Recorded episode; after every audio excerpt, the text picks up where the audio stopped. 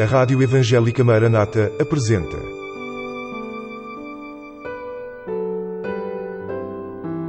Mulheres da Bíblia. Mulheres que deixaram uma marca na história e que falam ainda hoje.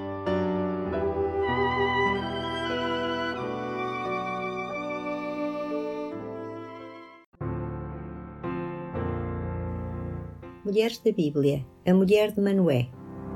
Houve uma época na história de Israel, depois da morte de Josué, em que o povo começou a desprezar o Senhor seu Deus, a seguir religiões pagãs e a adorar ídolos. O Senhor permitiu então que fossem oprimidos pelos povos seus vizinhos. Mas, quando em sofrimento se arrependiam e clamavam por socorro, o Senhor compadecia-se deles e enviava um juiz que os libertava da opressão do inimigo. Este ciclo de desobediência, castigo, arrependimento e livramento repetiu-se ao longo dos anos. Surge então no relato bíblico, no capítulo 13 do livro de Juízes, a história de uma mulher cujo nome não sabemos, que foi a mãe do 12 juiz de Israel. Essa mulher era casada com Manoé, um homem da tribo de Dan. Ela era estéril, mas um dia o anjo do Senhor visitou-a e disse-lhe que ela teria um filho e explicou-lhe que aquele menino seria Nazireu de Deus, isto é, dedicado a Deus desde o ventre de sua mãe, o que significava que, a partir de então, ela própria tinha que seguir a dieta imposta aos nazireus, abstendo-se de bebida forte e de comida imunda. O anjo do Senhor disse-lhe também que aquele filho começaria a livrar o povo da mão dos filisteus, os inimigos que desde havia anos tinham estado a oprimir o povo de Israel.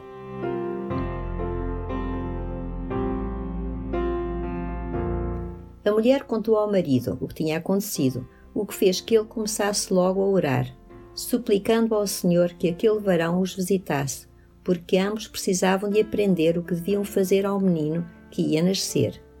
Deus ouviu a oração de Manoé, e aquele varão apareceu outra vez àquela mulher. Ela correu a chamar o marido e o anjo do Senhor repetiu tudo o que tinha dito na primeira visita. Tendo sido convidado para comer com eles, o anjo do Senhor recusou, mas disse-lhes que, se fizessem o holocausto, deveriam oferecê-lo ao Senhor. Quando Manoé e a mulher viram o anjo do Senhor obrar maravilhosamente e subir ao céu na chama do altar, ambos se prostraram para o adorar. Lemos então no versículo 21. Então conheceu Manoé, que era o anjo do Senhor. Aquele varão não era simplesmente um homem de Deus, nem um anjo. Por isso Manoé disse à mulher: Certamente morreremos, porque temos visto a Deus. Mas ela descansou, dizendo-lhe que se o Senhor os quisesse matar, não teria aceitado o holocausto e a oferta de manjares que eles lhe ofereceram, nem teria falado com eles daquela maneira. Lemos então no versículo 24. Depois teve esta mulher um filho e chamou o seu nome Sansão. E o menino cresceu e o Senhor o abençoou. O nome de Sansão está relacionado com a palavra hebraica que significa sol. Na idade adulta e devido à sua falta de sabedoria, Sansão fez escolhas muito erradas com consequências graves para a sua vida pessoal. Apesar disso, Sansão brilhou com a força do sol durante 20 anos, em que lutou e venceu contra os filisteus, usando a força extraordinária que o Senhor lhe concedeu. Cumpriu a sua missão até ao último dia da sua vida, sendo mencionado no capítulo 11 de Hebreus entre os servos de Deus que viveram pela fé. O Senhor quis que Sansão fosse um nazireu de Deus desde o ventre de sua mãe. Por isso, escolheu esta mulher, porque sabia que espécie de pessoa ela era. Uma mulher temente a Deus, disposta a sacrificar o seu bem-estar, conscienciosa, capaz de não se esquecer de nada do que lhe foi ordenado. Durante a sua gravidez, cada vez que comia e bebia, tinha que se lembrar daquilo que lhe era permitido. E enquanto Sansão era menor, tinha que verificar que ele não ingeria alimentos proibidos. Não esquecia também de tudo o que a Nazireu tinha que observar.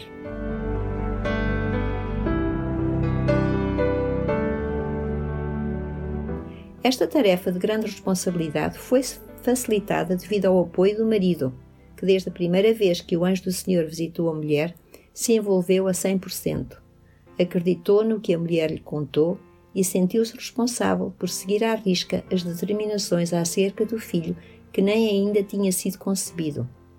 Podemos ler nas entrelinhas que Manoé e a mulher viviam em sintonia um com o outro, tendo um relacionamento fácil, com muita naturalidade, boa comunicação e confiança mútua. Isto demonstra que ambos foram verdadeiros servos de Deus. A mulher de Manoé foi uma pessoa conscienciosa, tendo servido o Senhor com zelo e fervor. Ela é um exemplo para nós, pois somos exortados em Romanos 12, 11. Não sejais vagarosos no cuidado, sede fervorosos no espírito, servindo o Senhor. Acabou de escutar Mulheres da Bíblia. uma produção da Rádio Evangélica Maranata.